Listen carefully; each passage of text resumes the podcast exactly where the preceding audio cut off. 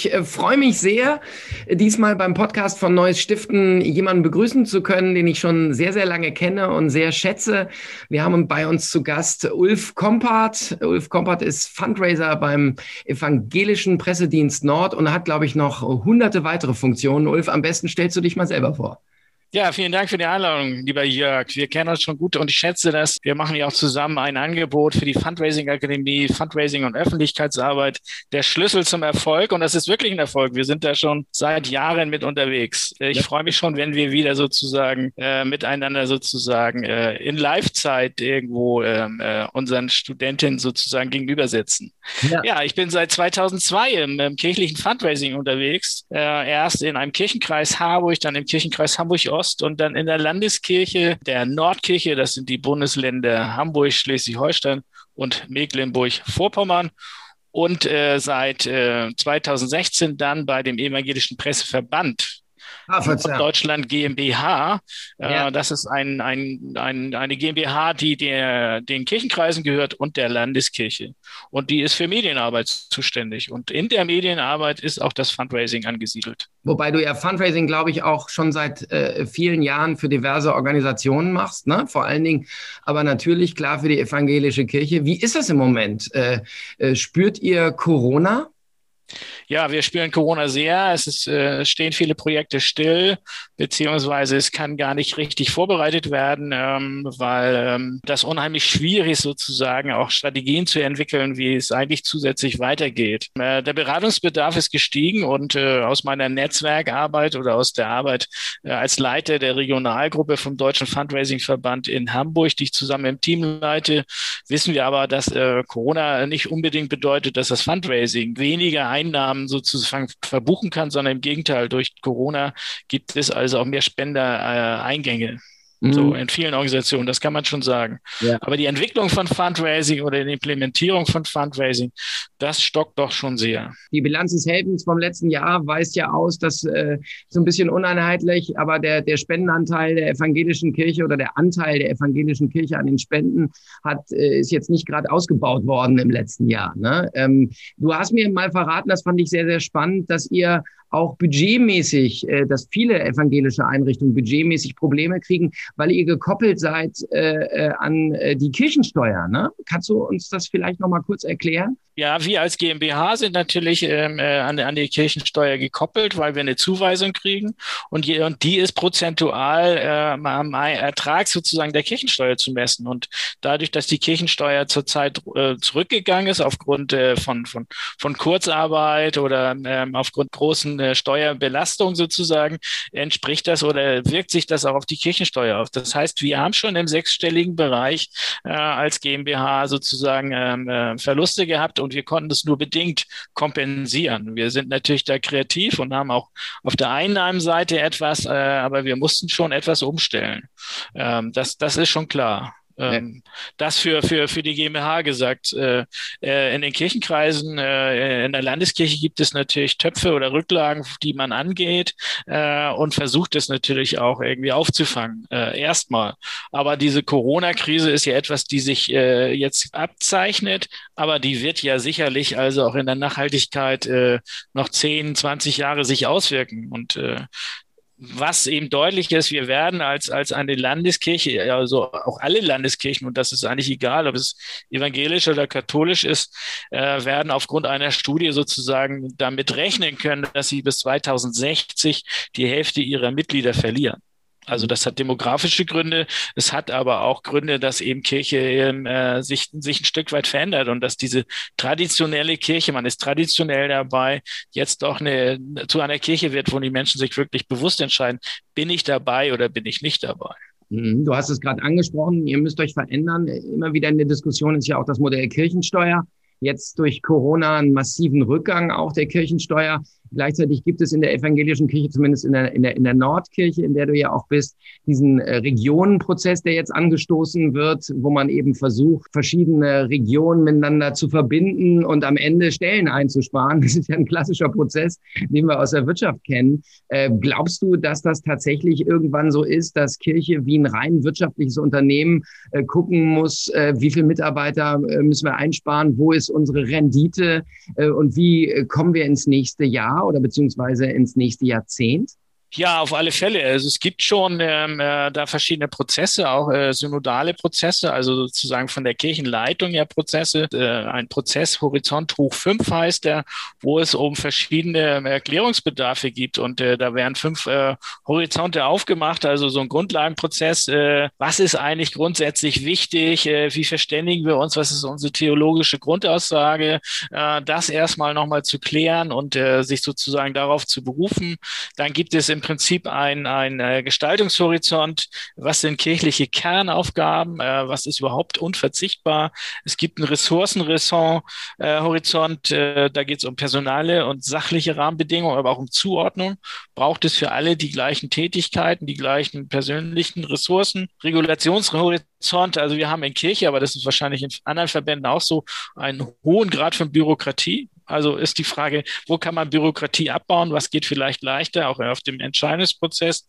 Und natürlich sagt die Kirche auch, wir müssen weiterhin innovativ sein. Wir müssen im Prinzip äh, mit unserer Arbeit äh, trotzdem diakonisch ähm, äh, handeln dürfen und müssen auch, äh, weil sich natürlich die Schere in der Gesellschaft, auch im Gemeinwohl, äh, doch sehr weit öffnet. Und das merken wir durch Corona doch. Ja, also wir, wir wissen ja auch von den Zahlen her, dass gerade da eine hohe Inzidenz ist, wo eben auch soziale Not ist oder soziale ähm, äh, Brennpunkt ist ist, ja. äh, dass es da aufgrund der Dichte oder aufgrund ähm, äh, verschiedener anderen Faktoren doch zu, zu äh, höheren äh, Inzidenzen führt. Genau, du hast es, du hast es gerade angesprochen. Corona ist, ist klar, da hilft natürlich keine Bürokratie, sondern eher die Seelsorge vor Ort. Wie viele Projekte hast du im Moment oder wo du auch Fundraising für machst, äh, sind Projekte, die sich überhaupt mit Corona beschäftigen von der Kirche aus? Ja, ich glaube, dass da der es keine Gesamtstrategie gibt innerhalb der, der Landeskirche, ähm, wie, wie es dort geht. Ich glaube, dass alle Einheiten, alle, alle Hauptbereiche sozusagen in der Thematik schon arbeiten und sich selbst äh, versuchen in irgendeiner Form äh, innovativ mit, mit äh, verschiedenen Veranstaltungen, mit verschiedenen äh, Hilfestellungen sozusagen zu helfen.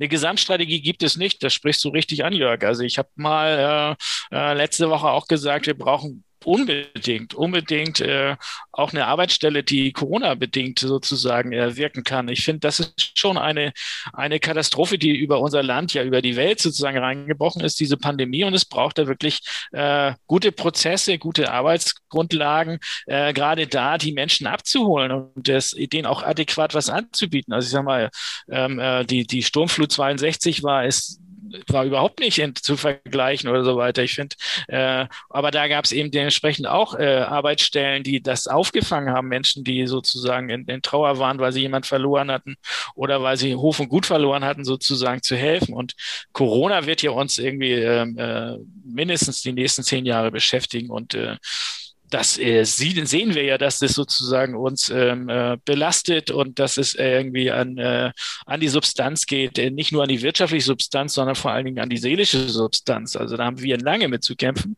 Mhm. Und ich glaube schon, da braucht es richtige Antworten und es braucht auch Betreuung, es braucht da wirkliche Begleitung, es braucht Seelsorge. Mhm. Und darauf müssen unsere Kolleginnen, vor allen Dingen die Pastorinnen und Pastoren, auch speziell geschult werden. Also es braucht da gute Programme. Also ich, ich fordere eigentlich, sage jetzt mal hier in diesem Podcast, eine Corona-Arbeitsstelle innerhalb der Nordkirche einzuführen, wenn nicht sogar innerhalb der, auf EKD-Ebene die ich nur unterstützen kann. Äh, wobei das mit den Arbeitsstellen ja so eine Sache ist. Ich sag mal, du bist Fundraiser, du bist äh, im Kontakt mit den Menschen.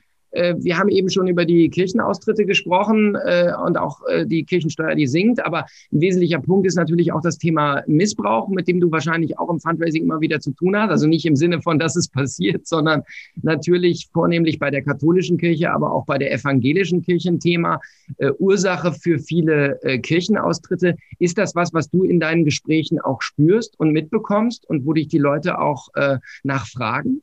Nee, nicht in der Summe, aber im, im Einzelnen gab es schon, äh, es gab bei mir mal einen Fall, wo ich ein Fundraising aufgebaut habe und äh, der pastorale Kollege sozusagen äh, beurlaubt wurde und äh, sich hinterher entpuppte, dass der eben äh, entsprechendes Material auf dem Rechner hatte und ich aber fleißig eigentlich äh, in dem Sinne das Fundraising weitergemacht hatte, äh, zusammen mit netten Testimonials, also auch mit einem Schauspieler und äh, als das irgendwann durchsickerte, dass da sozusagen auch der, äh, äh dies, ich sag mal, das kriminelle Element oder auch dieses Element der Pädophilie hinterstand, habe ich natürlich sofort, um auch dieses Testimonial zu schützen, äh, das, sämtliches Fundraising runtergefahren und sämtliches Fundraising geschützt, weil ähm, wir sind ja in der Situation, dass wir also auch die Spendenden, die Spender schützen müssen, aber auch die sich sozusagen mit ihrem Konterfei dafür zur Verfügung stellen. Und äh, in der Gemeinde war auch nichts anderes denn mehr angesagt, außer erstmal mit dieser Krise klarzukommen. Aber äh, ich hätte es gut gewusst, wenn mich man äh, als, als, als Mitarbeiter, der sozusagen als, als Berater dort war,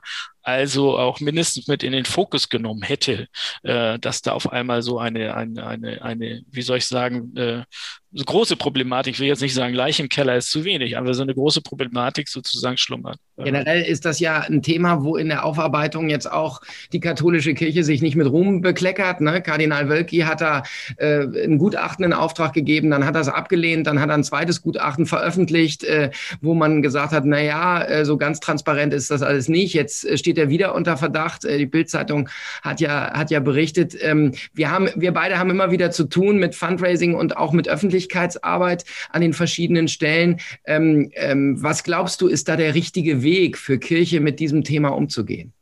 Also ich kann nur sagen, dass ich, soweit ich das sehe, ich bin da ja nicht in der Materie drin, äh, aber dass wir als Landeskirche der Nordkirche da einen anderen Weg gegangen sind. Wir haben also wirklich äh, ähm, äh, auch zwei, drei Fälle gehabt äh, ähm, und äh, das wird man überall haben. Das ist aber keine Entschuldigung. Aber ich glaube, dass wir es als, als Nordkirche besonders ernst genommen haben und sich besonders diesen Weg gestellt haben. Vorneweg sozusagen unsere, unsere ähm, äh, Bischöfin Kirsten Feers, die also dementsprechend also auch dort Sprecherin der ganze Aufwand Aufarbeitung war, die Gespräche geführt hat.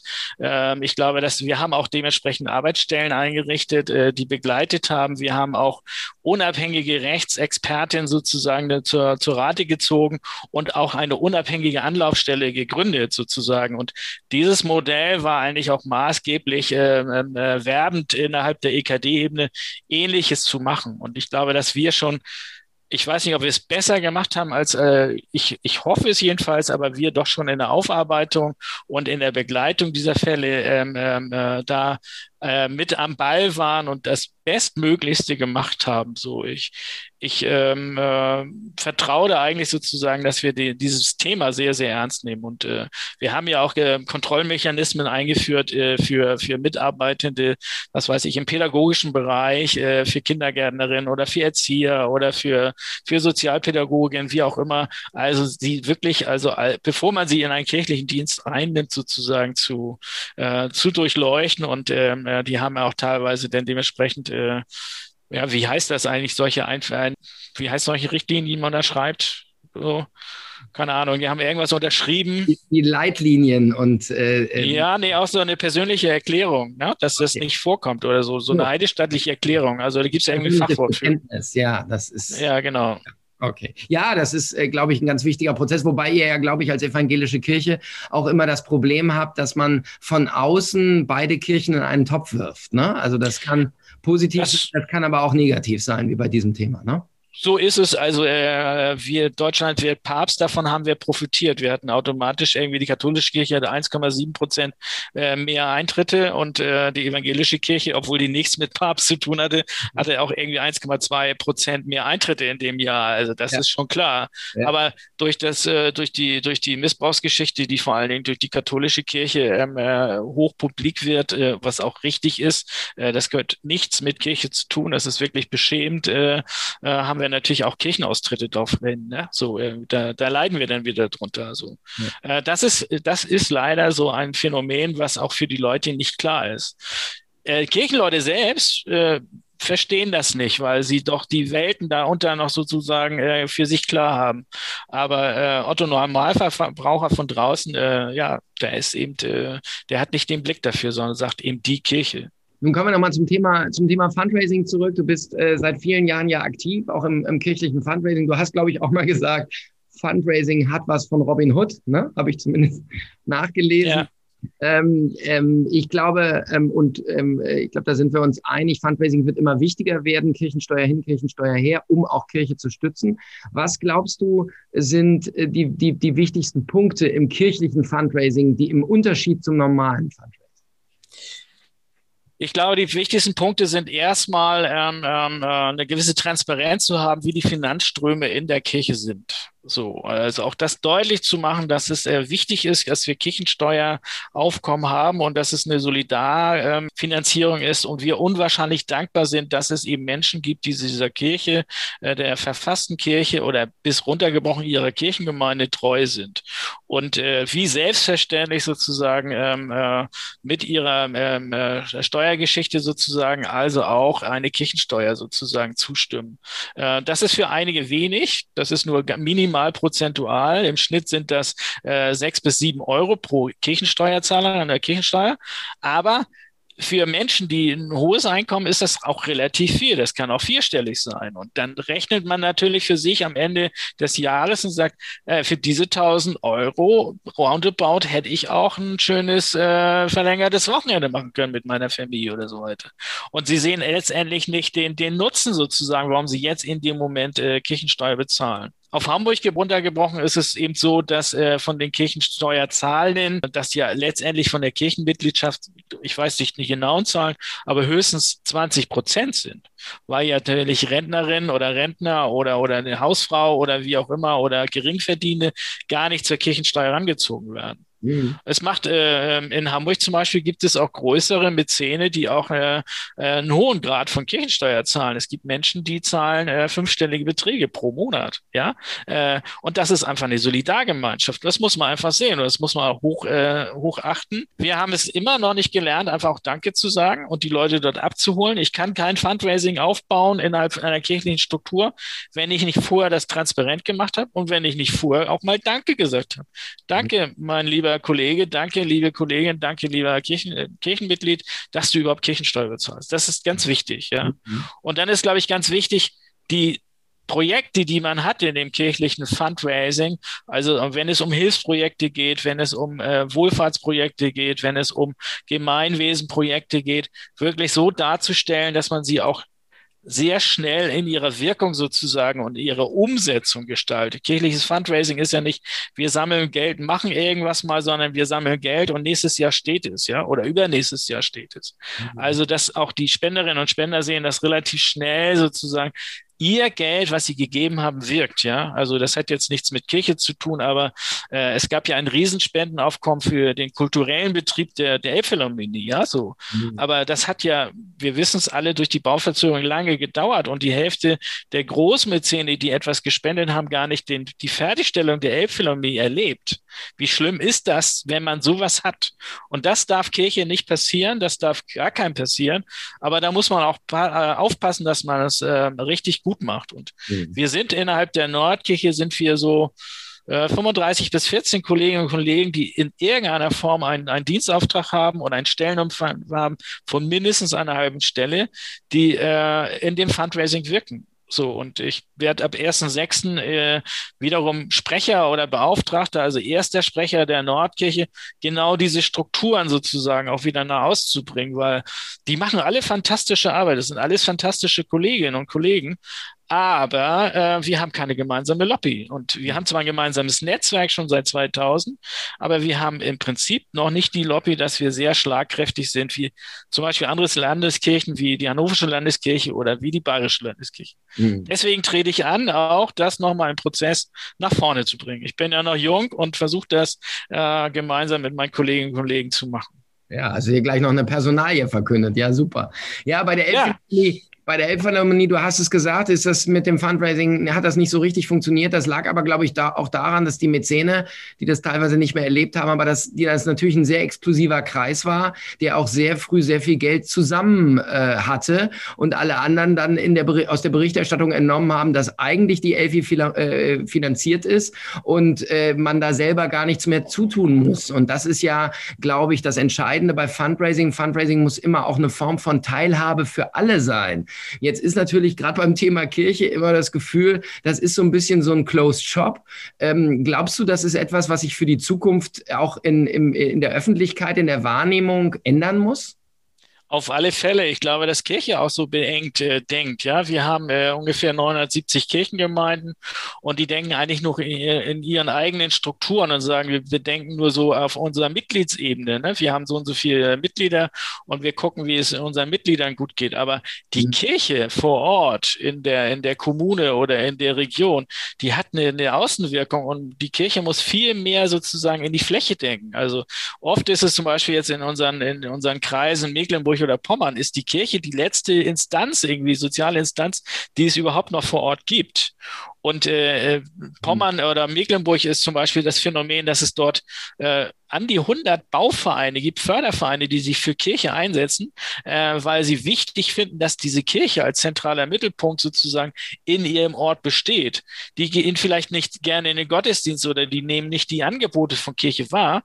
Trotzdem ist die Kirche richtig wichtig. Deswegen ist ein Fundraising auch nicht zu sagen, das ist die äh, wir sanieren den Kirchturm von äh, der Kirchengemeinde St. Nikolai in XY, sondern wir äh, sanieren den Kirchturm von St. Nikolai in dem wichtigen Ort, ja, äh, ähm, äh, oder wir ähm, äh, sanieren die Orgel für den Ort und nicht die Orgel für die Kirche. Mhm. Also die Leute wollen diesen Bezug haben und wir sind in so einem, ähm, äh, ich sage auch in einem christlichen Abendland, wo wir diese Kultur haben.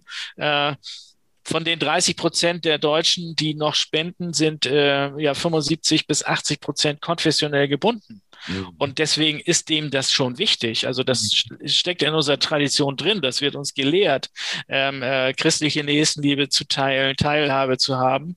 Äh, das schließt die anderen ja nicht aus. Aber deswegen ist es ja auch klar, dass was, was ich andere tolle Organisationen wie Greenpeace oder wie Amnesty International, wie selbstverständlich zum Beispiel ein Weihnachtsmailing machen. Ja, mhm. äh, um das eben auch zu nutzen, weil äh, überwiegend sind Spenderinnen und Spender konfessionell gebunden. Hm. Das liegt in unserer, in unserer, äh, in unserer Prägung. Ja, spannend. Spannend. Ganz kurze Frage zum Schluss noch, Ulf. Für welches, wann und für welches Projekt hast du zuletzt gespendet?